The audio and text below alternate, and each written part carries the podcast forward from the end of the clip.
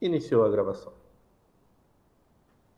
Vamos lá, estamos começando então mais um Inadecast. Meu nome é Rafael Alexandre, estou com a minha amiga Agnes mais uma vez. Boa noite.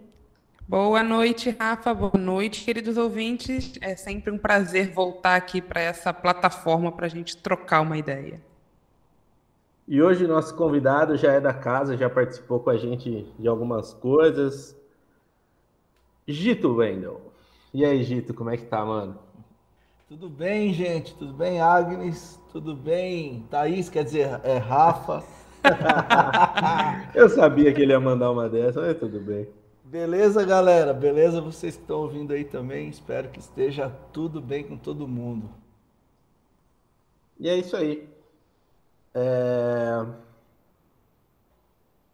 Deu uma engasgadinha aqui na cerveja. Mano, é o seguinte, a gente sempre começa o, o nosso podcast hum. com a sua própria apresentação. Quem é o Gito pelo próprio Gito? Se apresenta aí pra galera, mano. Cara, eu sou paulistano, nasci no bairro do Cambuci, em São Paulo, mas cresci em Cordeirópolis. A capital do universo é Cordeirópolis. Lá tem três pessoas famosas. O Roberto Carlos, que jogou na seleção, só que ele fala que é de Araras. É, tem vergonha da cidade. o outro cara é o velhinho do Fantástico que falava Jabulani. Esqueci o nome dele. É, e eu, são os três famosos lá de Cordeirópolis. E é, bom, então eu sou metade urbano, metade roça, né? Cresci lá, minha mãe mineira, meu pai filho de italianos com alemães. Nós é, crescemos num ambiente protestante, então logo cedo eu quis ser alguma coisa da vida com Deus. E aí não tinha para onde ir, ou é seminário, ou era é, um tipo de seminário júnior, sim, seminário para jovens da minha denominação. E aí, graças a Deus, não deixaram ir para nenhum dos dois. Eu fui para uma agência missionária. Não sei se foi a melhor opção para os caras, né? Porque eu tinha 17 anos, cheguei tacando terror lá na agência missionária. Mas, cara, aí eu fui com a ideia de, de, de ir e voltar em seis meses para fazer faculdade. E eu confesso que quando eu cheguei lá, tive contato com a galera, especialmente é, de outros lugares, né? E outras culturas e a gente foi mergulhando num mundo cada vez mais maluco, assim, com as pessoas em situação de rua, com o, aqueles a quem Jesus chama de os pequeninos, né? Os excluídos. E, cara, eu nunca consegui voltar para casa, assim, de vez, né? Já fazem 18 anos que eu tô na rua, é, fui para missões e fiquei. É claro que indo e vindo para lá e para cá, e um monte de agência, mas é, então acho que eu sou isso, eu sou. É, eu completei 36 anos e 18 anos foram em missões, 17 em bagunça. Então sou um misto de bagunça com, com missões. Boa. E o que, que você tá gosta vencendo. de. Desculpa, Agnes. Missões Sem tá problema, Gito. Por 1 a 0 Nós estamos um ano a mais em missões aí, ó. Desculpa. Não, não, eu ia perguntar nessa clima descontraído mesmo, o que, que você gosta de fazer, além da boa cervejinha, vai ter que cortar, né, isso aqui, né, Rafael, falar de novo. Além da boa cervejinha, o que, que você gosta de fazer, de assistir, de ouvir? Cara, eu gosto muito de uma cervejinha mesmo, você acertou. Mas eu gosto muito também de futebol, eu gosto de ver, né? Já era meus, meus tempos gloriosos de jogador. Hoje eu não consigo mais. É, mas eu gosto muito de assistir futebol, gosto muito de ler também. Leitura e futebol são duas coisas que eu curto muito. Também escrevo e gosto de ouvir um som. Né? Agora eu sou mais eclético do que nunca. A gente vai ficando velho, vai ficando eclético, né? Eu cresci roqueirinho, depois fui pro. A gente sempre tem uma fase gospel, né, cara? Eu fui pro gospel. Depois eu virei do rap e agora eu tô um velho folk, tipo Bob Dylan, que só pensa em tocar violão e ler e tomar cerveja. Você já tocou assim, no louvor essas paradas, né? Ah, louvor todo mundo, né, mano? A gente, quando começa a. Eu quero saber que missionário que não tocou no louvor, gente. Pode isso? Pode missionário não tocar não, no louvor? Não pode, não pode. Não pode. E tem que ser aqueles louvorzinhos repeteco, porque se você tiver muita nota, o cara não dá conta. Tem que ser quatro notas e 35 vezes o refrão. Que é pra Nossa. galera lembrar mesmo o que, que tá cantando. é bem isso. E as quatro notas também se repetem a música toda, né? Não pode. A música toda, exatamente. Mas Talvez não é um uma invertida punk, assim, refrão. né? É. O não bom é, é que, também você pode emendar tudo num enorme louvorzão. E aí você pega umas três, quatro, cinco músicas e coloca tudo como se fosse um grande Eduardo e Mônica, e tá tudo bem, porque Exatamente. os acordes não mudam. Exatamente. É o pupurri de Deus, mano. Você já emenda 50 eh, louvorzinho ou refrões, né? Não precisa cantar as estrofes. Canta o refrão. Deus só gosta de refrão, mano. Deus não curte as estrofes.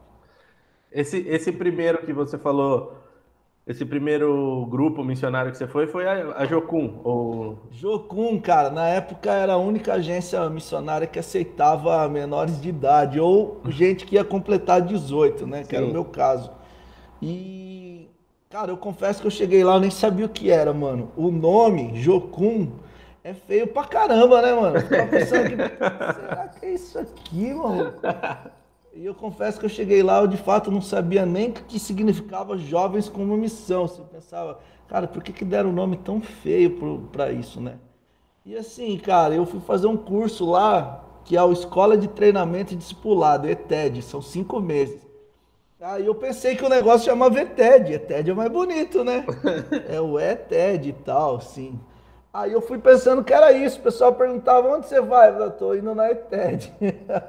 É, e, cara, eu não tinha a menor noção. Eu era um menininho mesmo, assim, que eu converti né, ao evangelho com 16 anos. E com 17 eu já quis cair na estrada já. De certo modo, eu imaginei que se eu ficasse enfiado dentro da minha organização ou denominação, ah, eu já eu ia perder a, é, essa pegada com o evangelho. Talvez eu ia ser hoje um religioso chato. Ah, bem provável, mano. A minha irmã fez Jocum também, mano. Ela foi lá pra, pra Patagônia, Caraca. na Argentina. Mas ela fez longe, hein? Ela queria fugir de vocês, mano. Certeza, é problema familiar. É bem provável. Foi lá pra Patagônia. Eu só queria Minha prima mesmo, também né? fez Jocum. É mesmo, cara. Todo mundo aqui conhece alguém que fez Jocum, é igual gente que foi presa, né? Todo mundo tem alguém né? que, pô, meu tio foi preso. Eu tive um primo também que fez também, foi pra Argentina, mas não pra Patagônia. Achei que você ia falar, ele fez também foi preso, porque não. também tem esse caso. Mas né? não duvido, mas, mas lá ele fica aprendendo, a gente brincava com ele, falou, mano, você foi daqui aí pra ficar fazendo malabares na rua, mano, tá tirando, tá na Argentina. Ô, velho, deixa só... eu te contar, cara, uma vez eu tava lá na base, né, mano, mano. E aí lá tem o horário de. Base é o nome da agência, né? Do espaço. Aí tem o horário do, do trabalho, depois do almoço. E, meu, a galera pega no batente pesado, assim. Aí uhum. eu nunca esqueço, eu tava passando, mano, tinha um molequinho. Molequinho não, né? Meu cara era novo. Ele tinha acabado de chegar lá e os caras botaram ele para capinar um lote gigante lá, né, mano? Tá, o cara tava lá assim, Aí quando eu passei, eu só ouvi ele falando assim: Deus, eu só queria as nações. eu só queria ser missionário. Os caras me botaram aqui nessa merda. Tipo, o cara tava lá, mano. E eu pensei, vai, otário, que é missões. o cara achou que ia mandar ele pra Gente, Paris. Mas crente tem cada ideia. Ô, Agnes, Crente o cara pensou que ele ia ficar lá louvando, né, mano? Falando de Jesus para as nações. Os caras já meteram uma enxada na mão dele. Vai, mano, toma sua missão aí, mano. Capinou igual um louco. Ah, você é doido. Ô, Gito, já pulando mais agora para recente, né, mano? Sim. Você hoje, você está participando do, do Refugo, ou você é um fundador, não sei. Mas explica para a gente um pouco mais o que, que é o Refúgio, o que que, qual que é o trabalho que vocês desenvolvem hoje. Cara, é o seguinte, o Refúgio ele surgiu como uma, um coletivo, né? Nós é, também fazemos parte de um grupo que ficou super perdido é, depois das eleições, cara. Nós ficamos aquele grupo de dos refugos mesmo na comunidade de fé. Gente que estava destoando do movimento, que não estava entendendo como é que é essa, essa guinada ao conservadorismo, sim, né? Então a gente foi percebendo que todo mundo que estava, é, que embora fosse discípulos de Jesus, mas estavam sendo postos de lado, que a ideia de refúgio é nesse sentido, né, de postos de lado. E muito por causa da questão da política, muitas vezes por conta que na guinada do conservadorismo, a sexualidade dos caras também passou a importar mais do que o caráter. É, a gente foi percebendo que as meninas que já tinham pouca voz dentro das comunidades de fé foram é, perdendo ainda mais espaço. Então a gente pensou, não, acredito, né, cara? 2018, que é para o mundo estar tá evoluído, igual disse a Rita Lee essa semana, né? Era para a gente estar tá nos Jetsons, a gente está voltando para os Flintstones, né? E, e, aí foi quando a gente pensou, meu, o que, que a gente faz? Porque nós estamos dialogando com essa comunidade já faz um tempão. E os caras parecem que não estão afim. E aí a, as eleições provaram de fato que eles não estavam afim. E dentro da denominação da qual nós pertencíamos, o retrocesso foi ainda maior, com, com várias questões envolvendo a participação de mulheres, a, o velho discurso do pode não pode, do sagrado e do profano, do, cara, e sim, o planeta Terra debatendo se a gente vai morar em Marte e nós estávamos pensando ainda se pode ou não pode tomar uma cerveja no churrasco com a família. Se você pode ou não pode ouvir a Maria Gadu cantando a música que ela cantou essa madrugada aí que eu ouvi pra caramba, que é da Aline Barros, né? Cara, então assim, aí a gente pensou, poxa, tá difícil de dialogar, talvez a gente vai ter que criar um movimento alternativo, né? Cara, e é legal quando essas coisas surgem, não, elas não não tem um início assim, né? É como uma igreja que às vezes tem gente que planta igrejas, né? Usa até essa expressão plantar igrejas, né? Mas muitas vezes uma igreja nasce, ela só surge, ela já está ali, né? Deus só dá o crescimento. Dois ou três carinhas que se reúnem, as meninas que vêm, então o refúgio foi mais ou menos isso. Um ou dois que falaram assim, ó, tá foda, a gente não consegue mais. Mas ao mesmo tempo a gente não quer perder a mão, a gente quer continuar no evangelho. O que, que a gente faz da vida? E aí a gente percebeu que nós estávamos reunidos já. Então aí a gente fez aquela coisa básica que é como nós vamos nos identificar? Vamos pôr o um nome nisso e vamos fazer alguma coisa que seja bom para a sociedade. E a ideia não é que nós fôssemos reclamões para sempre, né?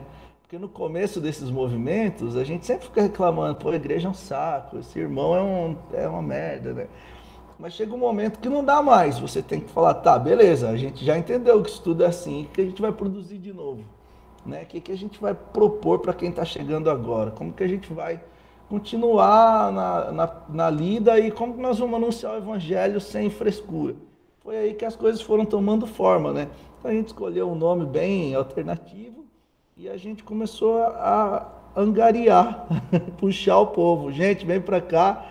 Se você estiver sozinho, vem andar com a gente. Se você tiver igreja, fique nela, por favor, não venha. Se você for legal, é de graça. E se você for chato, aí vamos ter que cobrar para você estar tá aqui com a gente. Porque hoje nós já dividimos o mundo entre legal e chatos, né? Não é mais entre crente e, e ateu ou é, gay e hétero. Não, é se o hétero for chato, ninguém quer ele, entende? e, então tem que se converter a ser legal. Aí a pessoa converte a ser legal, aí ela pode fazer parte aqui do refúgio. Mas é isso, gente. Foi assim que começou a coisa ela foi Porque também, né, assim, né? Difícil, né? Porque os héteros, em geral, são chatos. A gente sabe que crente, por exemplo, também tem um potencial para ser chato, tem um potencial muito grande. É difícil da gente, da gente lidar, né? Mas isso é uma coisa interessante, já que você falou né, sobre 2018. Eu queria te perguntar e talvez te ouvir de maneira mais pessoal, claro. como é que esse evento de 2018, de alguma maneira, te atravessou ou atravessou a maneira como você vive a sua fé? Será que as desconstruções ou as construções que você estava fazendo já vinham de antes ou elas se potencializaram em 2018?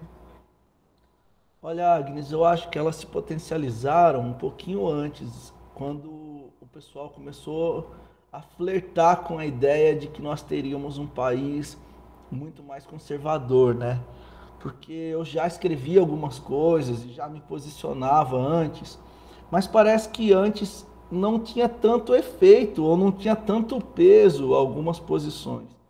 E aí em 2017 foi se agravando, né?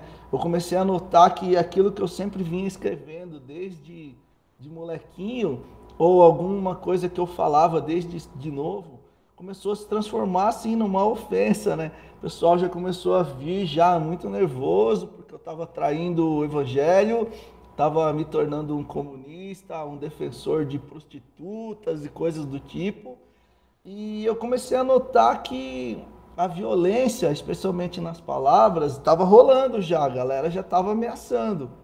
Então, assim, é, eu confesso que em 2017 eu pensei, meu, vai dar muito ruim se a gente concluir, né, se o Brasil escolher concluir a obra que é colocar para governar o país alguém que é declaradamente um, um cara assim, um cara turrão, é, homofóbico, que fala sem pensar, né? Eu pensei, ixi, vai dar ruim demais.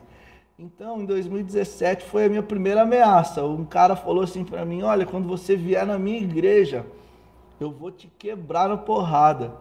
E eu pensei assim: "Meu, que loucura, o cara quer me bater no culto, né? Eu fiquei tão doido com essa coisa que eu falei, meu, eu vou, vou dar um, um print aqui, né? E vou compartilhar para os meus amigos, assim. Cara, quando um eu cidadão fazer... de bem, que lindo. Cidadãozinho de bem. Quando eu fui fazer isso, ele já tinha apagado a parada. Porque os caras escrevem e apagam, então é uma dificuldade gigantesca de ser corajoso também, né? E aí, cara, eu aí que eu caguei de medo. Pensei, putz, agora eu não sei nem quem que é o cara e qual é a igreja dele. Eu tô ferrado, porque eu não posso mais em lugar nenhum, né, meu? Vai que esse cara tá aqui do lado, né? Tipo, eu me ferrei, né? Então, assim, foi a primeira vez que eu notei que a coisa tava ficando séria. A gente tava ficando nervoso, o diálogo já não importava mais, virou uma loucura mesmo. E assim, é, foi quando eu decidi que eu poderia ficar quietinho e essas coisas seriam abafadas e eu continuaria tendo a minha vidinha de falar para todos os lugares onde eu ia, de ter convite para pregar nas igrejas. Ou eu seria sincero com a minha consciência e diria: olha, gente, isso tudo está muito bagunçado, os evangélicos estão perdidos e a gente não tem uma liderança e eu resolvi fazer isso e aí eu acho que vocês também viveram um pouquinho disso, né? A gente perdeu o chão, galera foi boicotando mesmo a, a voz, né? A gente perdeu a voz. Todos viramos comunistas, stalinistas, leninistas. É, eu que nunca tinha lido Capital, fui ler. Já que eu era, eu falei, ah, vou ler, né, mano? Agora eu fui predestinado, né? Eu ganhei o manifesto. Você ganhou, ainda, mano? Ainda não consegui ler inteiro, já comecei, mas tô lendo Cara, pausado. O manifesto é legal, dá para entender. O capital você tem que ter uma mente brilhante, assim, e um saco gigante também, porque é grande pra caramba, né? Mas, cara, então a galera começou a nos colocar rótulos assim e, e nos colocar pro lado de fora da comunidade, né? Então, todos nós que éramos contrários ao governo ou ao a, a proposta super conservadora que estava aí, a gente foi taxado de um monte de coisa, né, Agnes? E aí a gente foi tendo que se reinventar, né? E eu brinco até estudar para saber o que a gente era, né? Porque eles estavam nos dizendo que éramos, a gente teve que ir lá estudar. Eu sei que tem um monte de gente que não era, mas que se tornou de tanto que eles encheram o saco. tipo, ah, mano, é, ah, é para ser herege, então vocês vão ver só o que eu vou fazer agora. Tipo, Rolou muito mesmo. É interessante a semelhança, né, cara, do, do refúgio e inadequados. Uhum. Nasceram praticamente na mesma época, com nomes muito bons também. Eu acho muito massa inadequados quando os caras pegaram. O refúgio, eu, eu já, desde que saiu, a gente já começou a seguir, né? O John falou, ó, segue aí, é do Gito, tal, refúgio, anunciando nos grupos da garagem lá. Mas, mano, nunca tinha parado para pensar, pô, faz todo sentido o refúgio, mano. Nunca tinha entendido. É, a gente foi posto para fora, mano. A gente é o lixo, do, a é. escória, e né? Olha, e olha que eu também, assim. Né? E olha que eu também sou um apaixonado por futebol, igual você. E a gente usa muito refúgio, né? Fala, nossa, olha, é. fica trazendo esses refugos pro nosso time.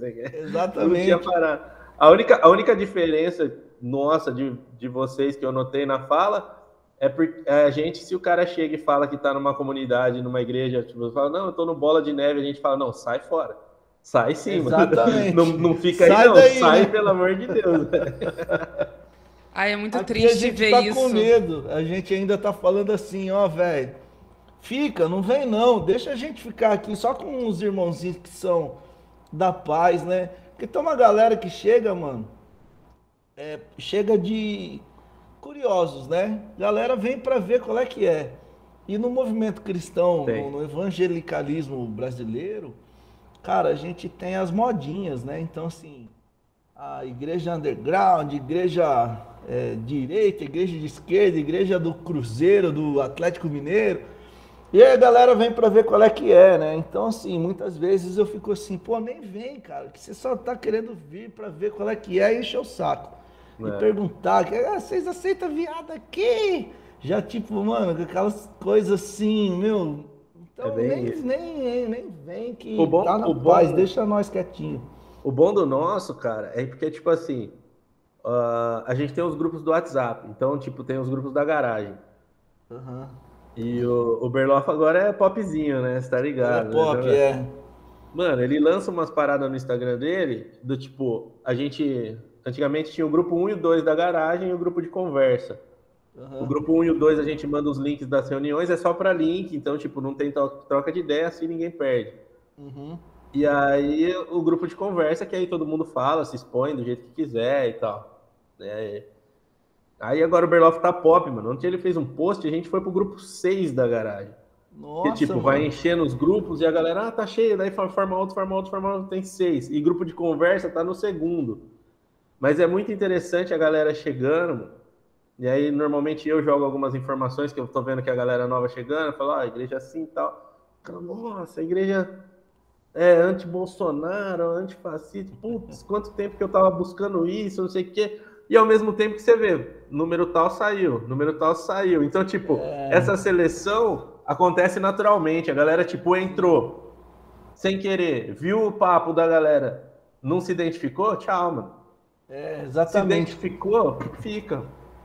Aqui com a gente rola uma, uma parada legal, curiosa, assim, que é uma galera que chega e fala, pô, vocês são um grupo de, de crente que, que pode beber, né?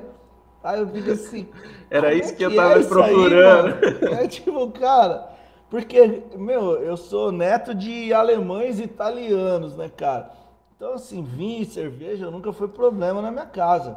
Ah, o que era ensinado pelo meu pai é, o meu filho, não ficar dando trabalho com álcool. Desde pequenininho, não tinha essa é a treta. Ó, se um dia eu ver você enchendo a cara e chegando aqui, você vai se ver comigo. Pronto, já resolveu essa questão, pode ou não pode.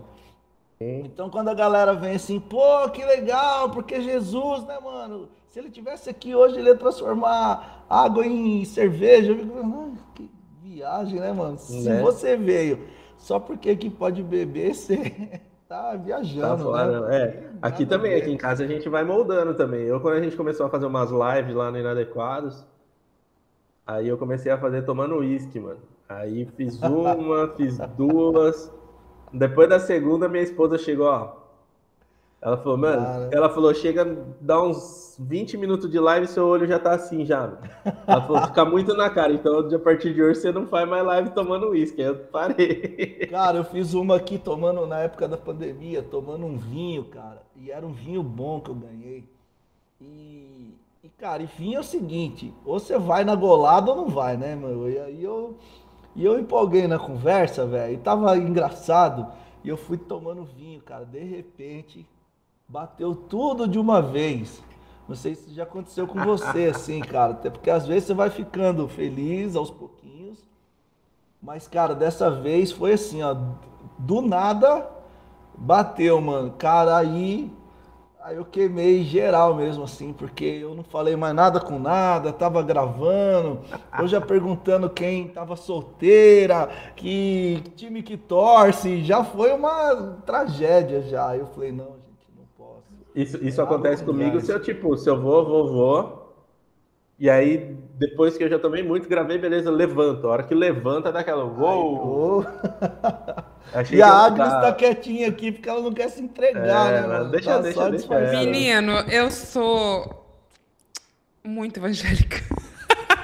Ela não bebe, né, mano? São muitos anos de doutrinação, gente. É difícil de desconstruir isso. É muito difícil. É. Mas queria comentar também sobre isso, né? De, do que você falou do refúgio e também da garagem e das pessoas que chegam. É que, para quem está de fora, às vezes parece que esse processo de, de romper com essa igreja é uma coisa simples, que é fácil. Uhum, que o momento sim. que você sai ou que você se afasta é assim um ou um alívio ou também você passou tanto tempo dentro da passou tanto tempo dentro da igreja que existe uma narrativa muito comum de que quem sai é porque não tem compromisso com Deus, quem uhum. sai é porque não tem compromisso com o evangelho. E aí, quando você começa a ver isso acontecendo com você, e você vê como você está se afastando de uma determinada narrativa ou de uma determinada estrutura, isso não é um processo que não é doloroso. O que a gente mais vê, tanto na garagem, quanto imagino que você veja também, Dito, são as pessoas que saem da igreja, elas saem feridas pela igreja, elas saem feridas porque estão saindo da igreja, elas saem feridas porque, no final das contas, elas não conseguem mais sustentar ficar ali, porque se tornou uma coisa que elas não reconhecem mais, elas saem porque, sei lá, porque a igreja está defendendo o fuzil ao invés de feijão. E isso não é uma coisa que não é dolorosa, é super dolorosa. É uma coisa que machuca. E não é leve, assim, né? Como às vezes pintam pra gente quando a gente está nesse processo né, mais conservador dentro da igreja, dentro dessa doutrinação que eu brinco que da qual sou filha, sou filha dessa doutrinação. Então, assim, sei lá que gosto tem o uísque, não sei, lamento. Cerveja bebi é uma bem, vez, é quando é criança. Ruim, e foi por engano, eu estava numa dessas festas dos anos 90, que os garçons serviam cerveja do lado de Guaraná. Não sei se vocês lembram dessas festas. Tomei uma vez quando criança, como assim? Ah, já tomou uma cerveja com 5 anos, enlouqueceu nunca mais. Aí eu, eu tinha tipo uns 9 anos. Aí eu peguei e bebi assim, isso?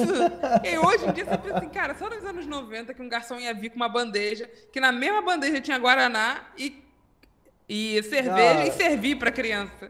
Anos 90 é muito doido, velho. A gente tinha o El Chan cantando aí. banheira do Gugu, domingo banhe... à tarde. Eu ia gente. falar isso. Todo mundo pelado na banheira do Gugu, cara. Domingo à tarde. Você saía da escola dominical e ia ver a banheira do Gugu.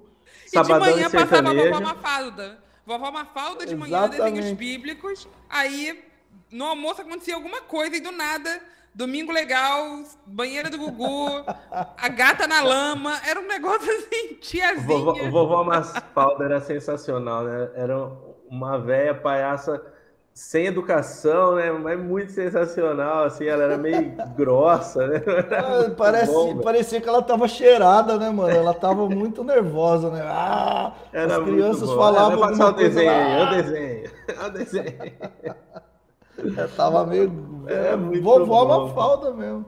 Muito Mas, bom. Agnes, o que você tá falando, eu percebo aqui também, muito com uma galera que sai e o pessoal diz: olha, é rebeldia, né? Não consegue se colocar debaixo de uma liderança. Né? E aí vem com aquele discurso: olha, a liderança pode estar errada, mas é escolhida por Deus, e aquela coisa toda. Mas eu também percebo que uma outra dor que a moçada tem, para além da ideia de que agora são rebeldes, né? É a ideia da tradição, porque, cara, imagina, você foi criado dentro de uma comunidade de fé de pequenininho até grandão. Todos os domingos ali, chega lá cedinho, escola dominical, no meu caso, aí depois leitura bíblica, os teus amigos são a galera da comunidade de fé. Aí você tem os encontros durante a semana, na casa de alguém, do fulano, do ciclano, para orar, ler a Bíblia, falar mal dos outros, né? Aí a gente tem o culto de domingo, que domingo à noite, que é um negócio super legal, tem o louvorzão, todo mundo vai arrumadinho, bonito. Ah, sábado à noite tem a programação dos jovens, que é para evitar que os caras vão para balada. Então você passou sábado à noite indo na programação dos jovens. De repente isso tudo acaba. De repente você vai participar de uma comunidade ou de um movimento, de um coletivo que ele é mais alternativo, ele é mais plural, então tem que ouvir várias pessoas. É, ele é menos ritualístico, porque a ideia é você quebrar um pouco o conceito de que isso aqui já não é mais uma, uma igreja denominacional com aquela tradição de 1500, né? E aí a galera se perde com toda sinceridade mesmo assim, né? Não é que, pô, o cara é religioso. Não, às vezes o cara só está acostumado com esse processo da tradição de frequentar um lugar chamado igreja, ao invés de ser uma um, um, lugar, né, da habitação de Deus, de ser uma pessoa barra igreja, né? A, a pessoa tem dificuldade com, com pluralismo, porque dentro das comunidades de fé a liderança fala e você ouve. Né? E agora chega num, num encontros, espaços como os nossos, que você está falando, o maluco levanta e fala, oh, mas então, cara, mas lá na minha faculdade, o curso, a gente aprendeu assim, assim, assim. Aí você fica, cara, né? tipo, meu, que bagunça que é isso aqui, né? Então, tipo assim, aí tem, por exemplo, a questão de horário também eu acho super engraçado, porque a gente é acostumado, sete e meia, domingo à noite, culto. Quando essa galera sai desses ambientes e nos, nos grupos menores ou nas igrejas que estão surgindo, não dá para ter vários encontros, porque geralmente a gente usa espaços públicos, né? Aí não dá para você pegar o domingo de manhã ou domingo à noite também. Você está dividindo com a faculdade às vezes. Aí os caras ligam, pô, mano, domingo à noite, estou aqui numa solidão que em casa, não tenho mais igreja. tipo, cara, né? O cara dá uma depressão mesmo. Fala, meu, domingo à noite eu passei a vida indo no, indo no culto, agora eu tenho que ouvir o fantástico aqui, o Silvio Santos, né? Então, eu percebo que também há essa questão da tradição que pega demais a moçada que cresceu dentro dos ambientes religiosos, né? Eu também. E dessa sensação de pertencimento, de comunidade também, né? De que você, de alguma maneira, faz parte de algo maior do que você. Eu acho que uma das coisas mais poderosas da igreja, para o bem e para o mal, é justamente isso. Você sentir que você faz parte de uma coisa que é muito maior. Só que esse muito maior pode ser qualquer coisa, inclusive o reino de Cristo como uma ação real no mundo. Cara, e é muito doido, porque eu lembro que a primeira vez que eu fui para casa, na casa dos meus pais, no caso, né? É, eles me convidaram para ir à praia, lá no, no litoral de São Paulo. E eu estava tão viciado com essa rotina de igreja todos os domingos, que chegou domingo à noite, eu dei uma ideia no meu pai. Falei, pai, a podia ir no culto, hein? e, cara, ele, ele ficou muito bravo. Ele falou, oh, meu filho, vem cá. E me levou, assim, para perto da praia lá e falou assim, ó, olha só, cara, nós temos uma praia aqui, olha que coisa bonita, o vento. Olha, sinta, sinta a praia, né? E aí falou, pô, tem eu, tua mãe, a gente te vê de vez em quando só. E você vem aqui cair no culto, mano. Se, se isso aqui para você não é culto, você entendeu tudo errado. Nós estamos em família, a gente está cuidando uns dos outros. Deus está aqui com a gente, mano. Então relaxa. Às vezes você acha que você está um pouco viciado na parada, né? E acho que foi uma das primeiras vezes que eu pensei, pois é, acho que eu faço parte mesmo de um grupo que está acostumado demais com os domingos à noite. Então foi difícil, ah, voltando àquele papo, né, Agnes, que a gente falou da dificuldade de romper. Eu confesso que para mim, todo desconstruidinho assim, foi difícil romper com o domingo à noite, cara. Até hoje eu vou no cinema no domingo à noite, na hora do culto, e penso, cara, tô pecando muito assistindo o 007 os caras tudo falando de Jesus e eu querendo que o 007 mate metade do planeta, né? Tipo, ainda a gente tem essa, essas complicações. E aí é preciso que quem lidera esses movimentos consiga entender que muitos dos que estão chegando é, vão sofrer isso. Quer ter um louvorzinho, quer ter uma oração, quer ter um líder dizendo, olha, faça isso, faça aquilo. Né? Às é. vezes a gente fala pro cara, não, irmão, lê aí e discerne. O cara, mano, não consigo. É.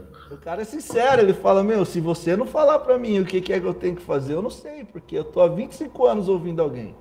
Agora você vira para mim e diz que, que, o Espírito Santo se revela a mim, não preciso de mediador, pô, desculpa, é. mas é desconstrução, né, gente? E aí é Sim. complicado demais.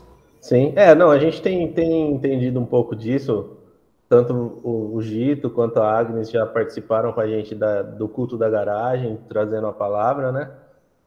A gente tem, na medida do possível, tentado deixar um ambiente mais mais parecido um pouco, né? Na, na, medida do possível, obviamente. Por exemplo, no domingo agora, a gente teve o culto, no culto de domingo, a reunião de domingo que a gente faz às oito e meia.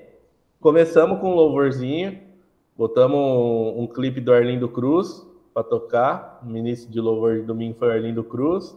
Show! E aí o John trouxe a palavra. Ontem foi o. Ontem, a gente tem de, de domingo às 8, de quarta às 9 e meia. Ontem quem trouxe a palavra foi o Berlofa. Uhum. Também botou. Eu não, não participei ontem, mas eu vi que teve um louvorzinho no começo também. Se eu não me engano, foi Gilberto Gil.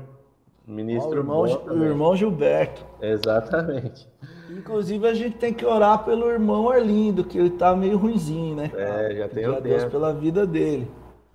E o irmão Gilberto, o irmão Gilberto é legal que ele toca louvor em tudo quanto é canto. Ele tocou é. na ONU, na última vez que foi bonito, né, a participação do Brasil na ONU, eu acho. E já faz um tempo. Essas últimas. Nossa, vergonhoso. Mas é, é isso, a gente tem que entender isso também um pouco. Mas eu, eu confesso que eu não tive tanto problema, cara. Para mim, eu, era sofrido domingo à noite.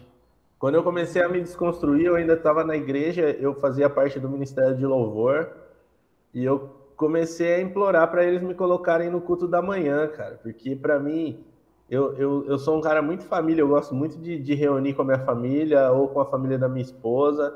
Uhum. Então, tipo, domingo, cara, a partir da hora do almoço, mano, eu esqueço o mundo. Eu quero ficar, na, eu quero almoçar, eu quero tomar umas com a minha família e e o culto da noite me deixava mó cabreiro. Falava, pô, mano, tem que tomar pouquinho, porque seis horas tem que tomar banho, tem que estar tá lá para tocar, velho. Quebrava meu clima total. E sabe o que é pior, mano? É quando você tá. Eu sou palmeirense, né? E aí tá o Palmeiras e Corinthians 0 a 0 45 de segundo tempo, pênalti pro Corinthians. Você não sabe se você assiste o pênalti ou se você entra no carro para ir tocar no louvor, mano, do culto. Aí na hora que você tá dentro do carro, você ouve assim, gol, que aí você já vai xingando todo mundo do culto. Você pensa, que merda que eu tô indo fazer da minha vida, cara. Ah, eu, eu acho muito depressivo. Não, isso é uma coisa cara. engraçada, porque, na verdade, é, sou nessa. Vocês já sabem, né? Os ouvintes já sabem, sou essa cria de igreja triste. E domingo era uma coisa assim muito uma rotina, quando eu olho, sabe quando você olha para trás para algo que a Agnes do passado fez, e você não consegue imaginar como é que a Agnes do passado fazia isso, porque ela chegava é. na igreja às oito, ela dava aula às nove, ela dava discipulado às onze, ela ia para casa almoçava, ela voltava para o ensaio do teatro ou da coreografia às três da tarde, às quatro tinha outro ensaio, às cinco tinha outro ensaio, às seis tinha na igreja batista união de treinamento, às sete tinha culto e esse era o domingo, enfim, acabou o domingo. Você... Não, acabou nada, porque acaba o culto, tem o cachorro quente com a galera verdade, da igreja. Verdade, claro.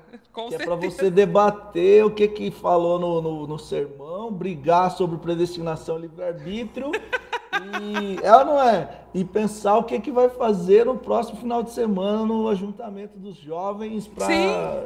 Meu, é muito louco. Não, isso também, no final das contas, é a igreja controlando o seu tempo de tal maneira que você fica sem tempo de, de pensar ou de ter tempo para você. E quando você também descobre que Deus não está preocupado com quanto tempo você está passando dentro da igreja. Isso é um vazio, Nossa, gente. É um choque muito grande. É um né? vazio.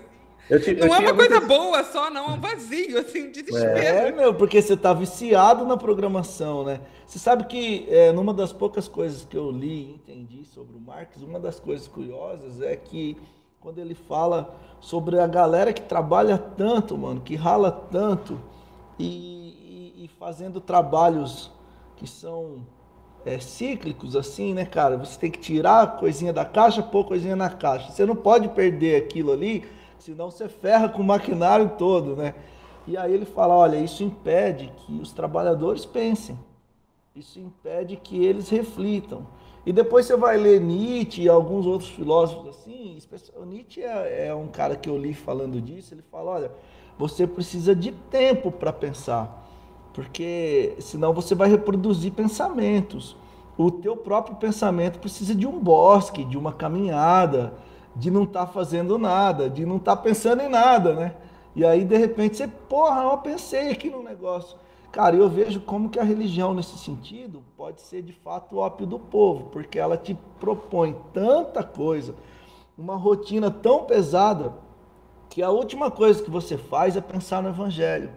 Você pensa nas programações da instituição, você pensa nos, no, nas questões doutrinárias, mas você não tem tempo para pensar no evangelho. Você não consegue dar um rolê sem e fazer uma oração sem orar. Não sei se vocês já oraram sem orar que é aquele fato de você não pensar em nada, de repente você está orando, você está falando, oh Deus, brigadão por tudo e não sei o que e tal, tal, tal. Então assim, eu, eu vejo que essa programação que a, igreja, que a, religião nos colocou, cara, atropelou demais a, a nossa relação com a liberdade do evangelho. E aí quando o pessoal chega e diz assim, olha, dá para relaxar? Senta aí, senta lá, Cláudia. Lembra da Xuxa falando?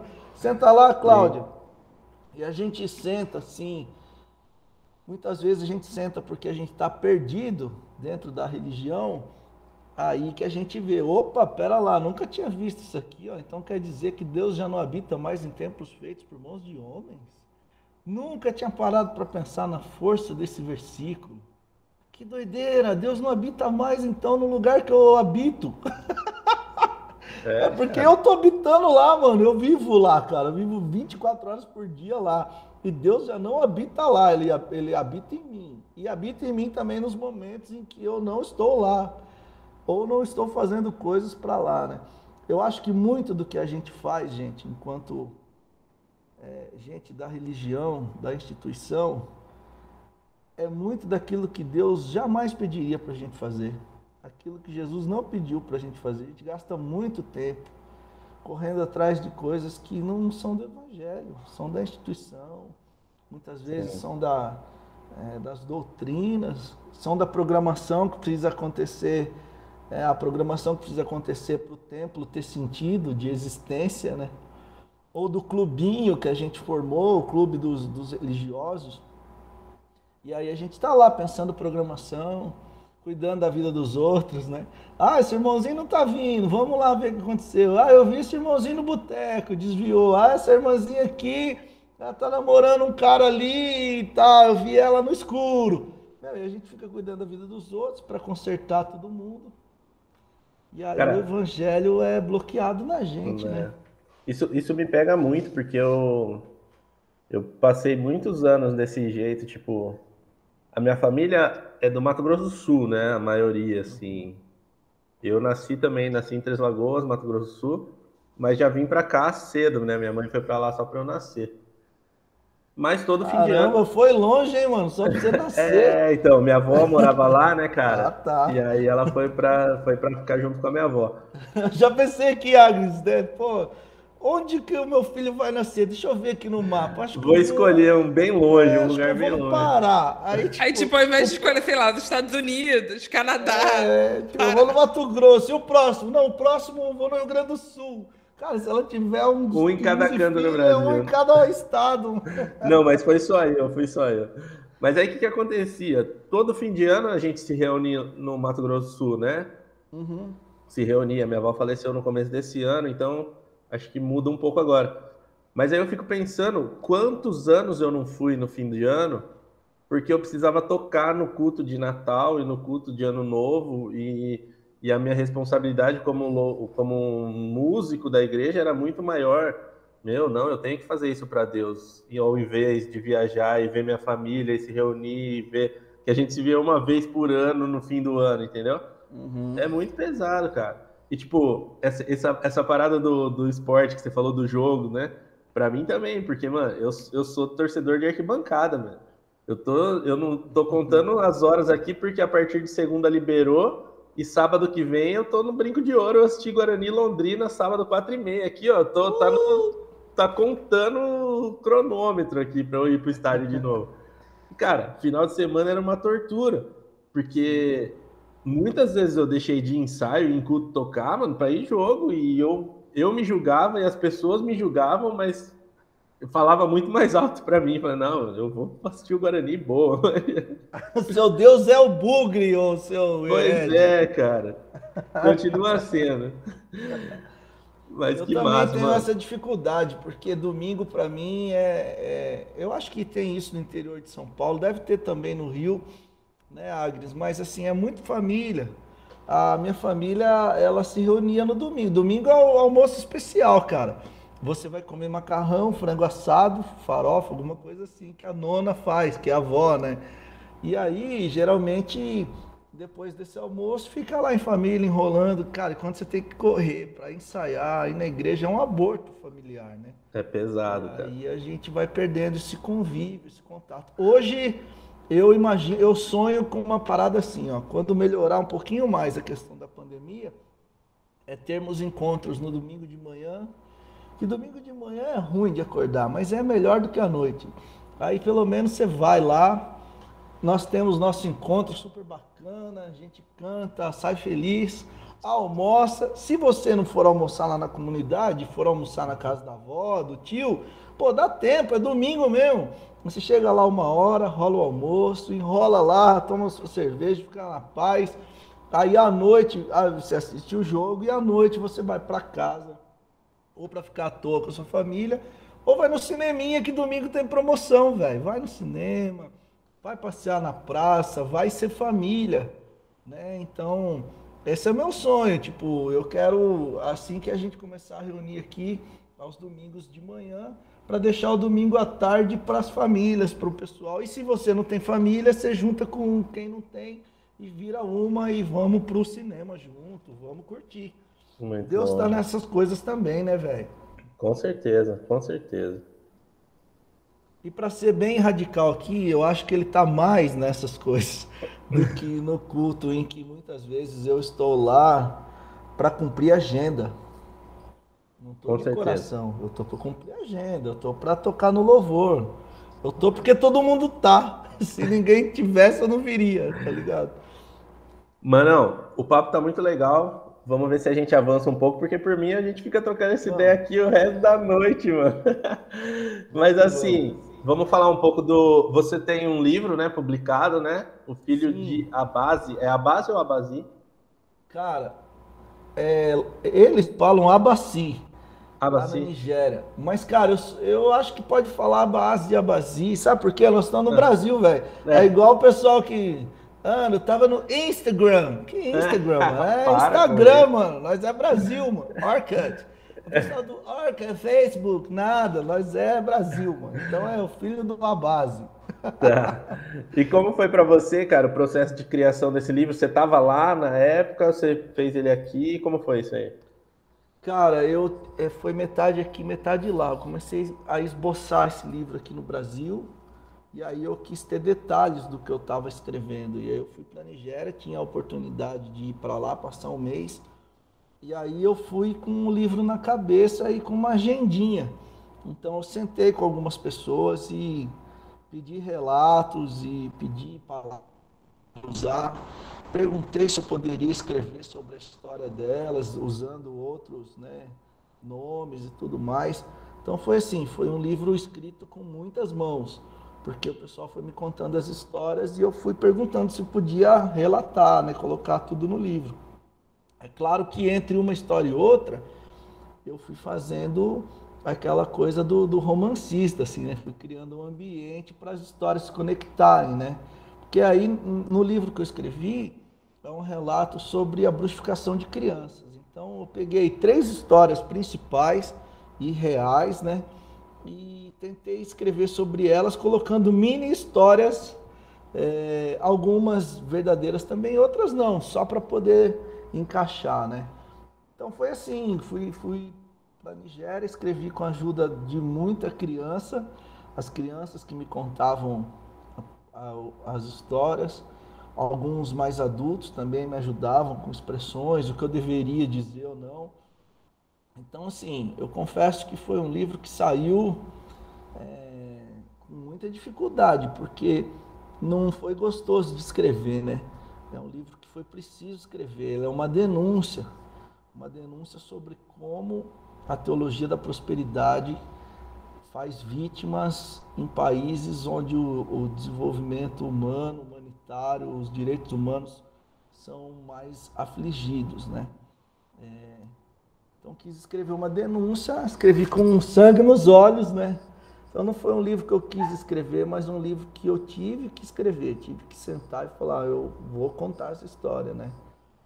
E cara, e ele rodou legal assim, porque às vezes eu ia dar palestra nas igrejas e falava sobre isso tudo. E o pessoal ficava, pô, Gito, mas não é possível, mano. Como que pode? O que, que a ONU faz? Não tem pastor decente e tal.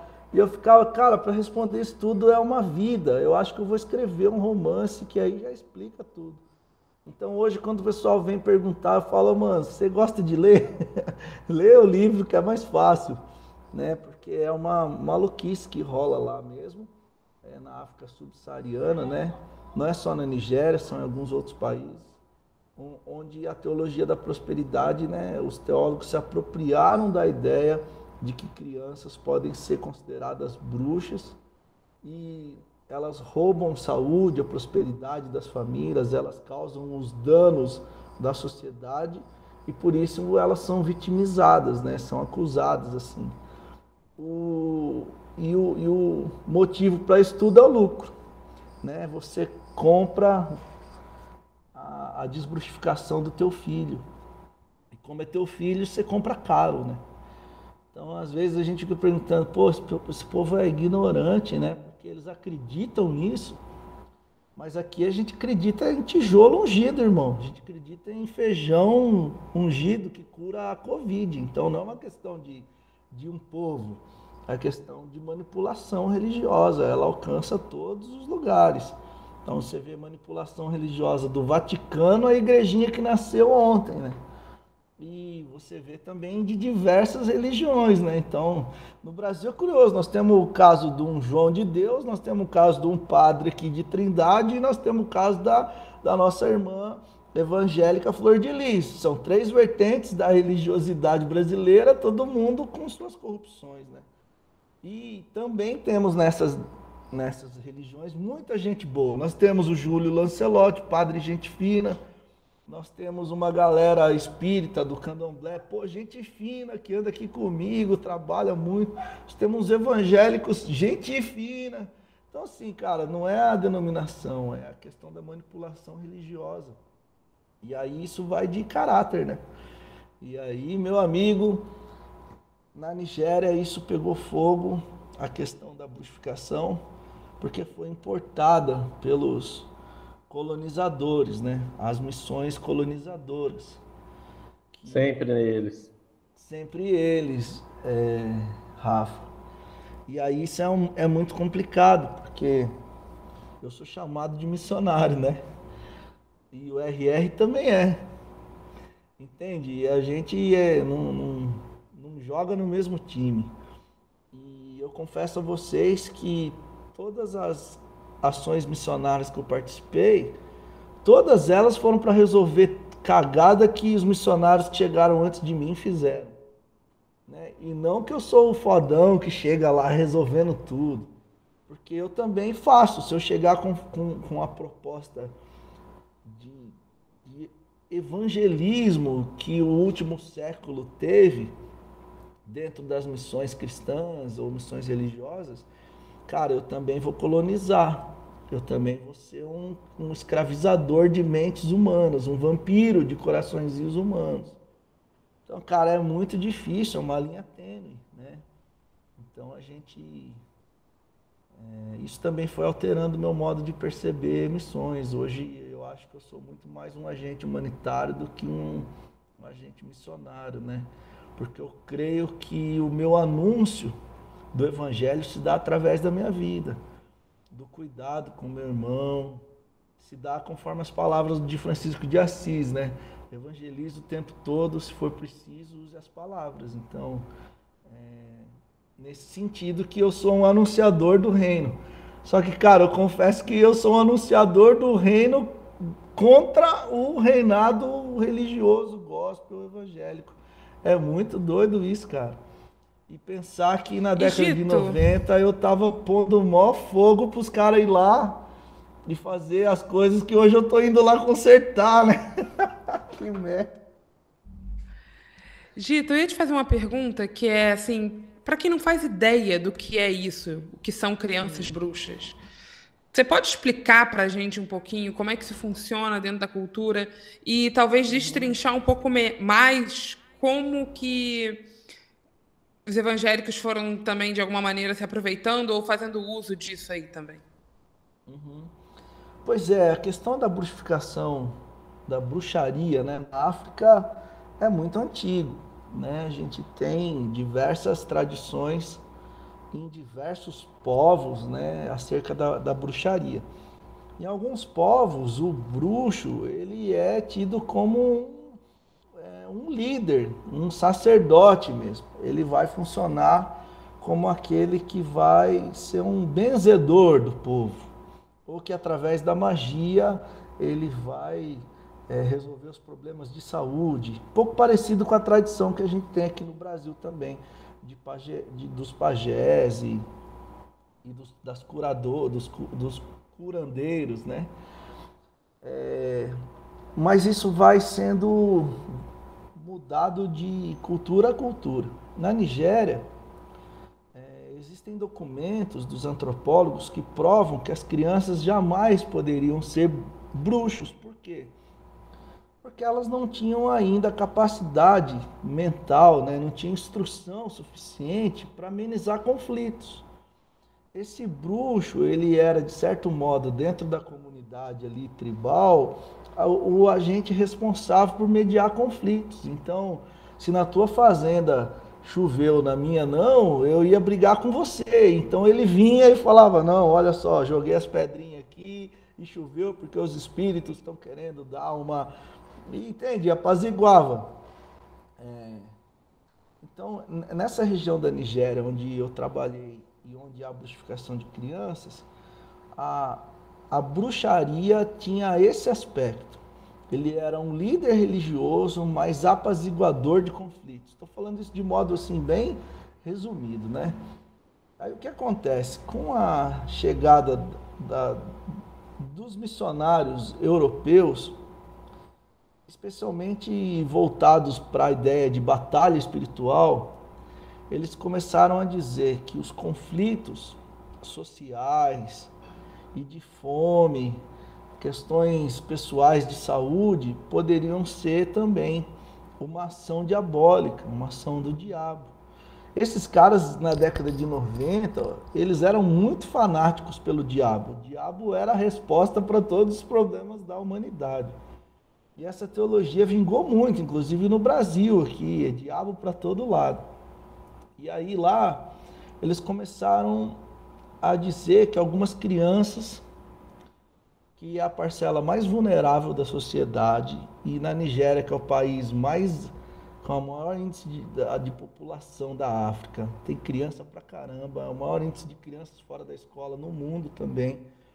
Isso é, é a minha visão particular, né? Eu acho que eles foram se apropriando dessa parcela mais vulnerável e foi dizendo aos pais: olha, seus filhos são os responsáveis por roubar a saúde, a prosperidade da nação. Por quê? Porque com esse índice grande de crianças lá, havia muita, muitas crianças em extrema vulnerabilidade, meninos de rua, né? Os, os, as crianças que roubavam, que começavam a praticar os, os furtos, os delitos. É um país super é, é, população gigante e, e miséria gigante também. Então acredito que foi aí que os teólogos pegaram esse nicho de poder. E, e tem uma, uma pastora chamada Ellen Ukpabio. Ela foi a responsável por, por divulgar a bruxificação de crianças. Ela fez um filme muito macabro. E para vocês terem ideia, esse, tem esse filme no YouTube, ou tiraram, né? É, mas no final do filme, a, o menininho bruxo arranca os olhos do próprio pai. E aí ela vendia os seus congressos de libertação. Então, cara, imagina um povo que está fora da escola, você tem um filho com paralisia infantil e um filho que é um capetinha mesmo, ele é bagunceiro, ele está na rua, ele está atacando o terror, está roubando a vizinhança você já associa, opa, esse menino deve ser o cara que, que a Ellen está dizendo.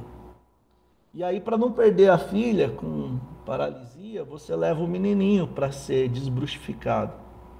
Cara, e aí começa a loucura que a religião é capaz de produzir, né?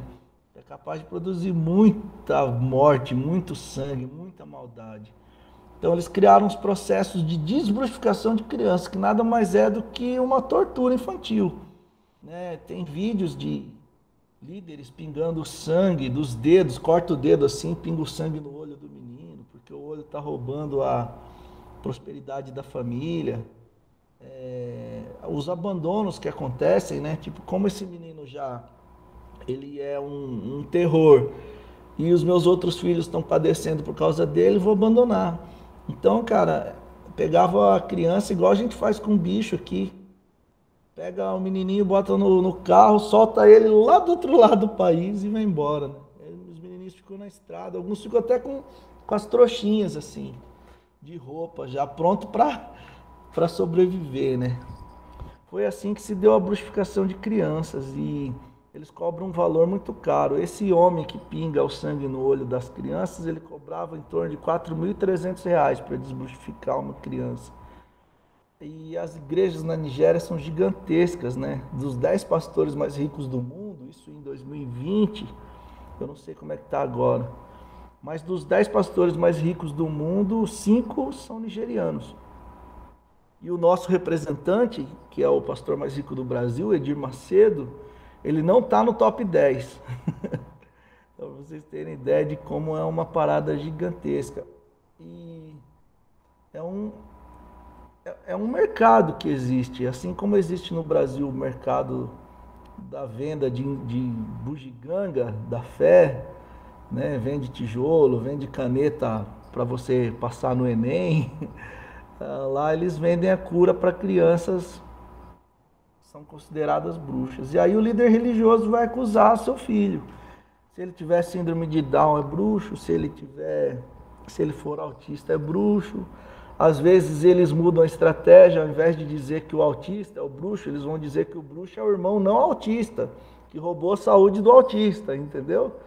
E, e eles vão criando um mercado de, de criancinhas bruxas, um modo muito sagaz de eliminar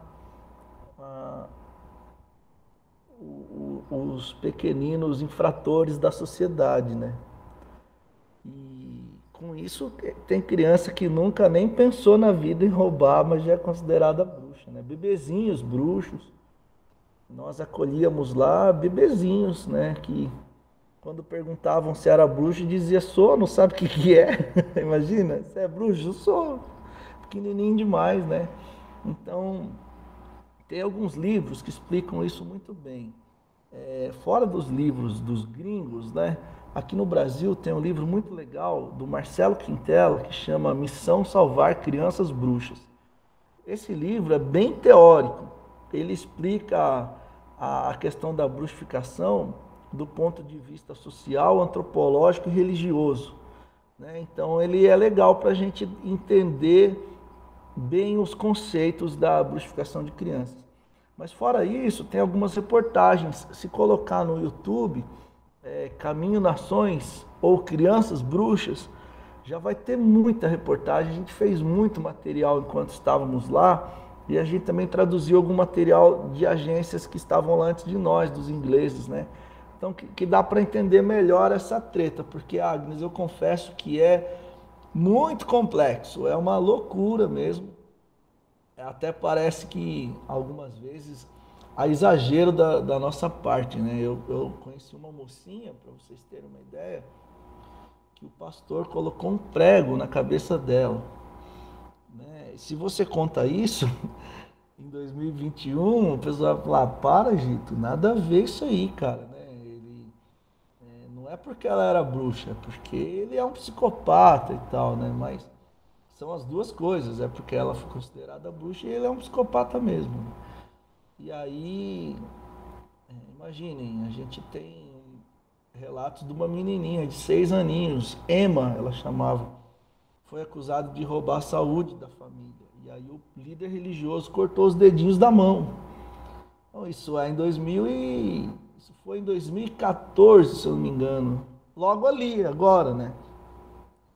Então, quando eu falo, parece, nossa, o Gito leu muito livro de terror, tá contando isso tudo, né? Eu gostaria que não fosse verdade. Gostaria que fosse só coisa da minha cabeça, né? Mas infelizmente acontece nos nossos dias em nome de Jesus. Essas crianças estão sendo acusadas como bruxas em nome de Jesus, de um Jesus que não é aquele que nasceu lá em Belém, cresceu na, na Nazaré, que gostava de criança. era amoroso com elas, dizia, ó, oh, ô, oh, Pedro, ô, oh, Tiago, sai fora, deixa vir as criancinhas. Deixa que delas é o reino. Que, como assim que delas é o reino, senhor? Nós, nós estamos construindo o reino, você vem falar que é delas? É delas, delas é o reino. Né? Então, assim, é difícil, muito complicado a gente entender. Quando eu escrevi o livro, eu dei para um monte de gente ler e falei, gente, por favor, leia e me diga se está muito doido. Aí todo mundo, pô, gente, está muito doido, mas é isso mesmo, né? E aí eu tirei muitas partes que eu fiquei achando, não, isso aqui é demais para contar, né? Então, assim, é uma, é uma desgraça o que acontece na África subsaariana e não, não vejo uma solução a, a médio prazo, não. Eu não. Eu acho que não tenho o que fazer, sinceramente. Não, e quando você está falando tudo isso e apresentando, eu fiquei aqui consternada, sem, sem nem saber como reagir né, a, a todas essas informações. É sempre importante também a gente fazer o exercício de pensar que prática sem sentido ou completamente descolada do evangelho as igrejas estão defendendo aqui do meu lado também. Porque quando você está contando de uma coisa que faz parte de uma outra cultura, eu fiquei assim, gente, mas como que pode isso? Não consigo entender, não, assim, porque uhum. ultrapassa né, o meu arcabouço cultural. Eu não sei exatamente o que, que é você nascer numa família, a família olhar para você e dizer, não, essa criança é uma bruxa, ela, ela vai roubar a saúde da minha família. Eu não sei o que, que é isso e ver que a religião continua alimentando esse tipo de crença e esse tipo de vivência de morte, porque é isso, é uma vivência de morte. Quais também não são as outras práticas e vivências de morte que a religião continua alimentando aqui e que dentro da minha cultura, quando eu olho, eu não vejo nada normal, eu, ou eu não, não me choco, né? Eu fiquei pensando sobre isso enquanto você estava contando sobre essa realidade. É, a gente pode até. Olha Pode, pode falar. A gente, a gente destruiu um terreiro há algum tempo atrás. Os evangélicos. Vamos lá, vamos quebrar tudo. Exatamente, exatamente. A parada do diabo. Então nós vamos quebrar tudo. Aí teve alguns irmãozinhos que se juntaram e falaram: não, gente, vamos reconstruir. Porque Jesus nos ensinou amor. Aí os caras juntaram lá, compraram um monte de coisa, tijolo, foram lá e o que, que nós fizemos? Pô, esses caras desviaram. Eles estão ajudando o pessoal do diabo.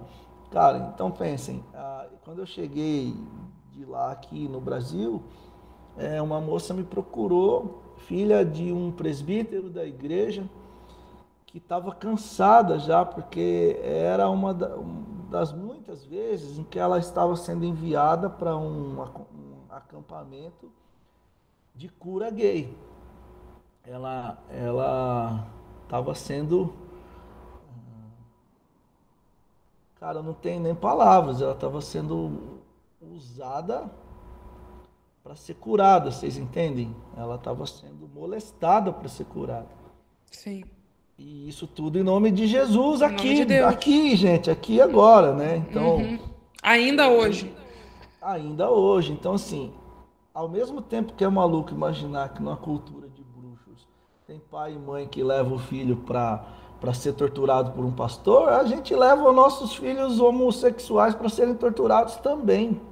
Aqui no Brasil agora, né? A gente quebra terreiro, a gente dá com lâmpada né, no rosto de, de um casalzinho que está passando, um casal homossexual, homoafetivo. A gente, cara, a gente xinga nossos irmãos do, do candomblecistas. É, cara, a gente está fazendo exatamente a mesma coisa. Eu acho que talvez, talvez, a gente faça menos porque nós ainda temos um pouquinho de lei melhor ainda temos um pouquinho, mas com é, esse conservadorismo que está rolando no Brasil, tá voltando, cara. Para vocês terem ideia, o, o, cara não tem vergonha de diante das câmeras fazer um sinal nazista. Imagina o que que não se faz nos bastidores da religião e do poder aqui no, no, no nosso país, né? Então eu conheço casos assim dentro da igreja evangélica que são escabrosos, assim, de, de tortura mesmo, né?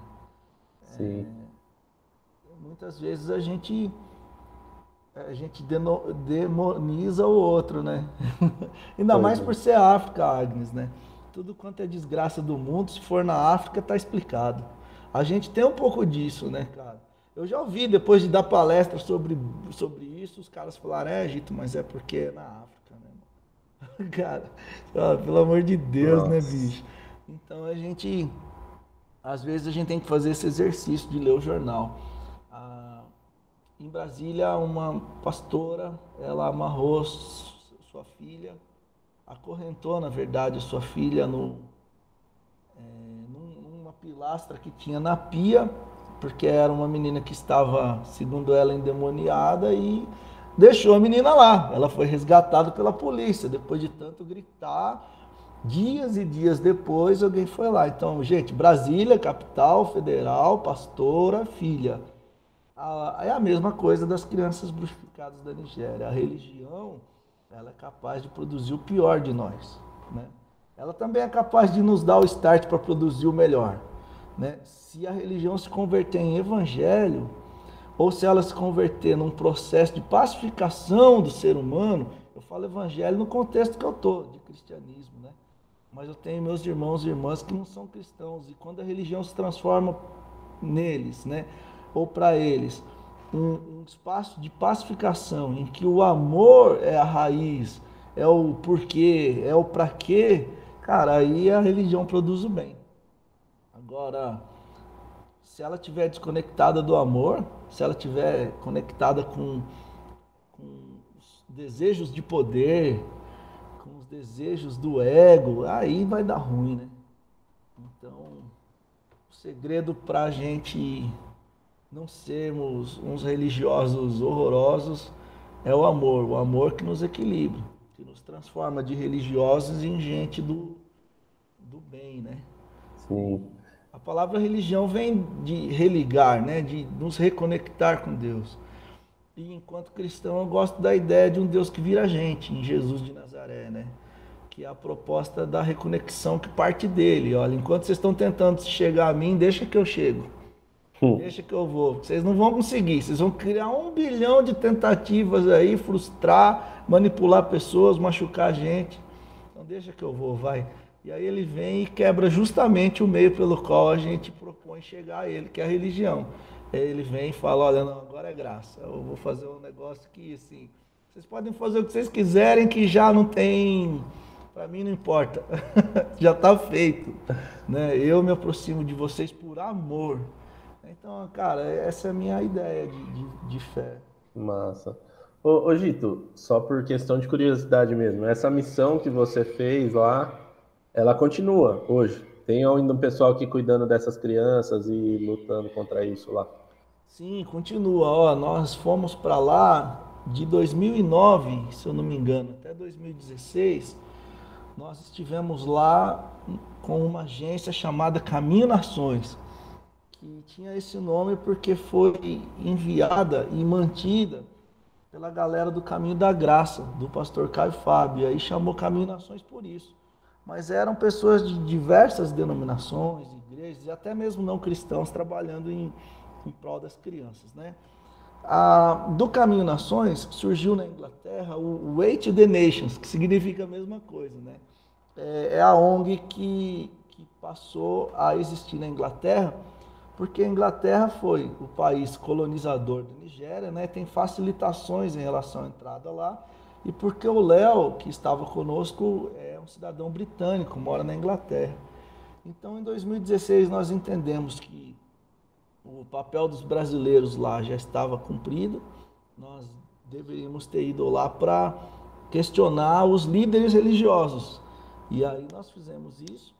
E de 2016 em diante, a Wait the Nations, que é essa ONG inglesa, é, tá lá, estão cuidando do, das crianças, tem, temos um orfanato lá. E a partir da Inglaterra as coisas se dão na Nigéria. Também surgiram outras ONGs. Tem uma bem famosa, não sei se vocês viram, é uma foto de uma moça loirinha, cheia de tatuagem, dando água para um menino nigeriano. Essa foto viralizou. Ela chama Ania, escreve Anja, mas, mas fala Ania, é uma dinamarquesa. Ela também começou um orfanato lá e também combate a bruxificação de crianças na Nigéria. Então, hoje existem essas duas frentes lá na Nigéria e o pessoal do Caminho Nações aposentou, todo mundo traumatizado, aposentamos por invalidez mental. e Seis meses depois nós começamos a mesma coisa em outro país, não adiantou aposentar a gente, né? Daí nós, hoje nós temos projetos é, em Uganda, onde a gente acolhe crianças refugiadas da guerra do Congo, eles são, estão refugiados em Uganda, e nós temos outros projetos, né, como na África do Sul, é, no Oriente Médio, a gente não diz o país por uma questão de segurança, temos projetos no Nepal, e quando fala assim, dá a impressão que é um, um médico sem fronteiras, né, de gigante, mas na verdade é pequenininho, eu acho que nós somos umas 20 pessoas, ah, três ou quatro em cada canto do mundo, fazendo pequenas ações que são, a meu ver, as grandes transformações da humanidade se dão por pequenas ações, né? Eu e vocês dois aqui que estamos conversando, mas todo mundo que está ouvindo, se cada um de nós fizer pequenas ações, olha que maravilha. A gente vai resolvendo a treta do universo, né? Então, as grandes agências também também surgem de pequenas ações. É um maluco que fala, eu não concordo com isso, e outro fala, eu também não, então vamos embora. Né? Eu acho que é assim que as coisas se dão. Aí hoje nós é, somos a Religar Brasil, ou Religar. Na Espanha, religar a Espanha, né? É, é, esse nome religar é bem com essa ideia que eu disse a vocês. A proposta humana de reconexão com Deus, ela não vai dar certo, mas a proposta divina de reconexão com o humano dá. Então a religião precisa ser muito mais do que um desejo de eu me encontrar com o divino. A religião tem que me levar a me encontrar contigo, com o meu irmão. Porque Deus escolheu ser amado no próximo. Né? Só tem um jeito de você amar a Deus, é se você amar Ele na pessoa do próximo. Então a gente chama religar por isso, a ideia de reconectar os nossos corações uns aos outros para transformar a humanidade, transformando a gente mesmo. Né? Se eu e você formos humanos melhores, a gente vai transformar essa humanidade né? devagarzinho e sempre. Então é isso aí. Hoje nós estamos lá com a Religar. Se vocês quiserem acompanhar, tem no Instagram. Estamos começando. O Instagram é Religar Brasil, arroba Religar Brasil. E aí lá a gente conta nossas peripécias pelo, pelo universo. E é, e é um privilégio para mim poder poder estar tá nessa, né, cara? Eu, eu sonhei com isso, sim, em poder servir pessoas, né? Então, eu tenho um dos grandes orgulhos da minha vida que foi ter ajudado a puxar uma mangueira que virou uma tubulação que tem para ligar uma torneira num orfanato é, que fica dentro de um campo de refugiados onde existem mais de 80 mil pessoas. A única torneira, a primeira torneira, aliás, instalada lá foi nós que, que instalamos. Então eu tenho orgulho disso. O que, que você fez da vida, Gito? Ah, eu, eu botei uma torneira, mano. para as crianças abrir e tomar água. Entende? Tipo, já dá para morrer feliz já. Já oh. botei uma torneira no mundo. e a gente coloca o link depois aqui no, no episódio pra galera seguir o Religar também, o Refugo e tudo. Por favor, mano.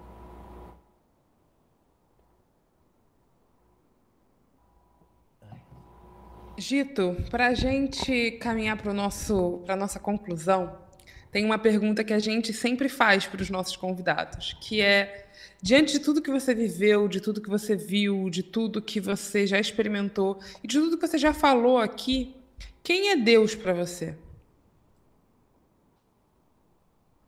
Cara, para mim Deus é um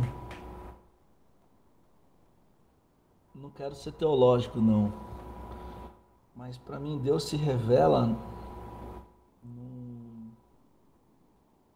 num menininho filho de, de pais bem pobrezinhos que nasceram lá no, no Cafundó do Brejo de, de Israel e cresceu ali, depois virou um, um cara gente boa e foi chamado de Jesus. Porque os discípulos também fizeram essa pergunta para ele, né? Quem é Deus? E ele disse assim, uai, vocês não estão me vendo? Não, eu tô aqui, ó. Deus está aqui comigo, né? Então eu eu creio que, conforme Paulo escreveu, né? Deus estava em Cristo, reconciliando consigo o mundo, não imputando mais aos homens as suas transgressões. Ou seja, é, através de Jesus, Deus está de bem com a gente. Né? Fez as pazes com, com, a, com os seres humanos. Então Deus ele é o totalmente outro, o inexplicável, aquele que a gente não consegue definir, discernir. Ele é Alá para os irmãos que nascem no norte. Ele é Javé para os irmãos que nascem em Israel. Ele é Jesus para, para os irmãozinhos que nascem aqui ele pode ser reconhecido por muitos nomes, mas ah, para mim ele se transforma em gente na pessoa de Jesus de Nazaré. Eu creio nisso, creio que Deus estava em Cristo, estava em Jesus reconciliando consigo o mundo. Né? E é, Jesus é, é essa reconexão da gente com Ele. Ele ele melhora o, o mundo à medida que ele me melhora, que ele me faz querer ser parecido com ele. Né? Se a gente deixar de lado também o Cristo, que é da religião, e olhar só para o Jesus histórico, ainda assim o Jesus histórico é fera. Se a gente for andar só com Jesus histórico, pô, que legal, porque ele recebeu as minas numa época que ninguém recebia ele deu moral para as crianças quando elas não eram contadas. Foi acariciado por uma moça que tinha uma vida muito indigna e a protegeu dos religiosos. Cara, se você tirar o Cristo de Jesus, ele já continua para mim um semideus, né? Mas ele foi um humano muito legal, assim como muitos outros humanos foram. Gandhi, é, Teresa de Calcutá, alguém que eu gosto muito. Sadhu Sundar Singh, que foi um indiano, gente boa, parecido com Jesus. Agora, eu creio no Cristo, para além do Jesus histórico, aquele homem nascido ali é, na Palestina, ele também traz com ele o Cristo. Ele é a encarnação do Deus vivo. Então, para mim, Deus é gente boa. E é gente boa na pessoa de Jesus. E ele se revela muitos e muitas diferentes formas. O vento sopra onde quer, a gente não consegue fazer nada em relação a isso, ele quer se revelar. E para muitos e muitas ele se revela por outros nomes e de outros modos que eu não consigo compreender e que minha cultura muitas vezes fanatizada ou preconceituosa vai dizer que não é, é Deus não, que o meu Deus é melhor que o deles e porque se revelou a mim de um jeito e a eles. Nada, nada não. Deus é gente boa. E ele vai se revelar a todos e todas conforme lhe aprover. A mim ele se revelou através de Jesus de Nazaré né, nas leituras que eu faço. Nunca encontrei com Jesus pessoalmente, só encontrei com Jesus é, é, nas pessoas, mas não era ele, era ele morando nelas, né? Mas se eu encontrasse, eu acho que eu ia falar, ó, então é o senhor, então, né, que está disfarçado de Deus aí, rapaz. então é, é, é assim que eu creio, né? Eu creio porque fui ler a respeito de Jesus e fui identificando que, ó, humano como Jesus foi, só podia ser Deus mesmo. Deus, Deus é gente boa. Acho que essa é bem é mais explicativo. Mano, muito bom esse papo, cara. Acho que é a, sei lá, quinta ou sexta vez que a gente se tromba aqui pela internet e é sempre muito gostoso o papo com você, mano. De verdade. Ô meu velho, é um privilégio para mim também. Pena que você nunca conseguiu me encontrar pessoalmente, porque você já prometeu várias vezes que ia pagar uma cervejinha pra gente, né? É, você passa aqui do lado, aí fala, ah, eu vou estar em Campinas. Aí pergunta aí, cadê você? Não, não tô em Campinas, vim para não sei da onde. É verdade, cara, eu já dei Ele dois deve estar tá fugindo né? de você. Pode pois ser, é, Agnes, pô. né? Se a irmã fugiu, foi fazer a Jocum lá na, no, no, fim do mundo, na que lá é literalmente o fim do mundo. O pessoal fala é, que é o fim do mundo. Imagina nós, né, Agnes? Né? Deixa, deixa. Agora já vai virar o plano. Sei que vai ter que pagar para mim. Ah, tudo bem. Mano, quem, quem tiver escutando aí e quiser te encontrar nas redes, como é que faz para te achar aí, velho? Cara, Gito Wendel em tudo. Arroba Gito Wendel vai de Instagram a Tinder. Tem Gito Wendel em todos os lugares. Pode ah, vir na paz. A não ser que seja um fake, né? Mas aí você vai notar logo. Vai te pedir um dinheiro, coisa que eu não tô fazendo. E olha que eu preciso, hein? Mas não tenho coragem. A gente coloca também as arrobas aqui no, no episódio pra galera te achar. Por favor, mano. Mano, muito obrigado, cara. Mais uma vez te agradeço. Agnes, minha irmã, também muito Tamo obrigado. Tamo junto. Obrigada, Gito. Um prazer estar aqui com vocês dois. Obrigado, Agnes. É um prazer também. Você não vai escapar, não. Quando eu for ao Rio, nós vamos tomar água com gás juntos, porque é não tem problema que você não bebe. O importante é beber o que a pessoa bebe. Então, se você for beber. Um último comentário aqui sobre isso especificamente. Recentemente eu fui encontrar com a minha equipe de trabalho. E é uma equipe toda nova. Eu mudei de equipe no meu trabalho. Eu fazia parte de uma outra equipe e vim para essa nova equipe. E aí todo mundo sentou, ah, não, vamos tomar uma cerveja, vamos tomar uma cerveja, isso aqui. Quando eu sentei, eu falei, gente, então, olha só. Eu não bebo, eu sou evangélica. Nossa! broxou todo mundo. Todo Ainda mundo jogou evangélica pra queimar. É, já arregaçou tudo. Todo mundo ficou me olhando assim com uma cara de. Tá tudo bem, Agnes, a gente já sabia. O pessoal pensou, só podia ser evangélica mesmo, né? Pra não tomar uma cerveja, cara. Não, e é um bar maravilhoso que vende litrão de mate. Então a gente pediu um litrão de mate pra mim. E aí eu fiquei lá no mate, eles beberam cerveja e ficou tudo bem. Porque isso é sempre um momento super constrangedor do então, ah, ah, ah, desculpa, para mim não, obrigado. Não, e, e, e, eu, já que eu sei, né, por, por outras vezes que ela falou, eu vou revelar para você também. Ela não basta que ela é, é, é, evangélica, ela é da igreja do, do Eduardo Bolsonaro. Ela já do falou Flávio. isso uma vez. Do numa, Flávio. Numa do Flávio, opa, errei, é tudo igual para mim. Cara, você vê como a graça superabundou na vida da irmã. Superabundou, né? você vê que assim. Sou eu, meu amigo. É, já ia dar uma confusão no culto. Na hora que ele entrasse, eu ia falar da puta. Né? Seria mais fácil se ele fosse a igreja. Ah, tá explicado, então. ano, ano que vem ele vai, pode ter certeza. Ano que vem ele estará Corta essa lá. parte, Rafael. Talvez a minha oração. Não, oração é muito forte falar isso aí, né? Mas a minha torcida é que você possa visitá-lo em breve em um ambiente que não seja o da igreja, mas que tenha a, a, uma cela, umas paradas assim. Ia ser bem legal. Você vai lá de capelania.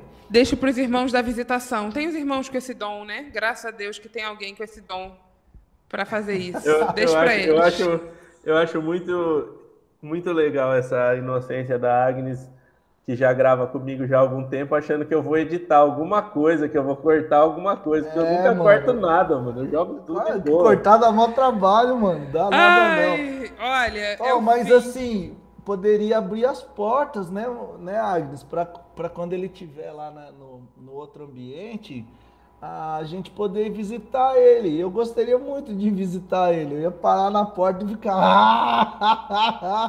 e depois eu falar, irmão, tô brincando, olha. É, Deus é amor, vamos fazer as pazes. É sério, eu ia falar pra ele uma boa, converte, velho. Por que, que você não converte? Vira uma pessoa legal. Ah, não, eu já sou crente. Não, não é ser crente, é ser legal. Vamos converter aqui, ser legal Vou te dar umas aulas de como ser legal. Gente, a conversão para ser legal é mais difícil do que a conversão para ser crente. Bem mais. Exatamente. Muito Tanto que nós estamos num país com não sei quantos milhões de cristãos e, cara, nem todo mundo é legal, né? né? Só para fechar com essa, essa, essa ideia do corte que eu falei, teve um, um episódio com o Duca Tambasco Uhum. Que, mano, ele ficou procurando uma música deles mesmo, uma letra de música, um tempão. E ele mesmo falou: Ó, oh, vou ficar procurando e tal. Mas depois você corta, né? E alguém que ouviu o episódio me chamou no WhatsApp e falou: Mano, o próprio cara pediu pra você cortar. Eu falei: Mano, não corto, velho. Deixa lá. Fica ouvindo no ar dois minutos, três, sei lá, velho. Não dá nada. É o tempo de reflexão, né, cara? Tá não, certo. e depois você. Sim, se você ouvir o EBDcast, você vai ver, eu corto. Às vezes as pessoas me mandam mensagem: olha, ficou um rabinho de um áudio. Eu vou lá, eu edito aquele rabinho daquele áudio que ficou. Meu, tá é aqui. Por isso que eu pensei bem as palavras. Quando você perguntou quem é Deus para você, eu dei um giro para não falar merda. Porque eu sei que não corta. Depois os caras já, é, a gente falou que Deus não sei o quê. Já me apedreja aqui, cara. Você tá doido. A gente quer polêmica para postar corte no YouTube, para ir pro, pra viralizar. Mentira. Cara, polêmica é o que viraliza. Se você falar os bagulho do amor, assim, não dá nada, não. O que vai viralizar aí é a gente querendo visitar o Flávio na cadeia, mano. Né? Mas aqui é, mano, o Inadecast é, é mais de boa, é pra galera que frequenta o nosso ambiente de inadequados e garagem, conhecer mais pessoas que, que pensam como a gente, que, ou às vezes não também, que não pensam como é. a gente, mas são pessoas que, que pensam fora da caixa de, de certa maneira, às vezes não da mesma forma, mas também tem um pensamento que é legal, né, cara? É importante claro. também você não buscar só a gente que pensa igualzinho também, não bate. Meu, é, é, é o que eu falo, eu tenho muitos amigos que não pensam como eu. Só que eles são legais. a gente senta para conversar e saímos amigos, né? Não fica aquela, aquele clima de, pô, mano, o cara mó, pensa que umas ideias erradas, né? Não tem ideia errada. Para quem é amigo é tudo na paz, né? Exatamente, cara, exatamente. Então, é assim. então o clima aqui é mais ameno, aqui é mais de boa. Show de bola. E você que tá ouvindo, não vem com o coração nervoso, não, que nós estamos na paz, pô. Mano, muito obrigado, Gito. Valeu, Agnes. Um Valeu, é nóis. pra vocês e Beijo. até uma próxima. Valeu, um beijão, gente. Brigadão, viu? Valeu.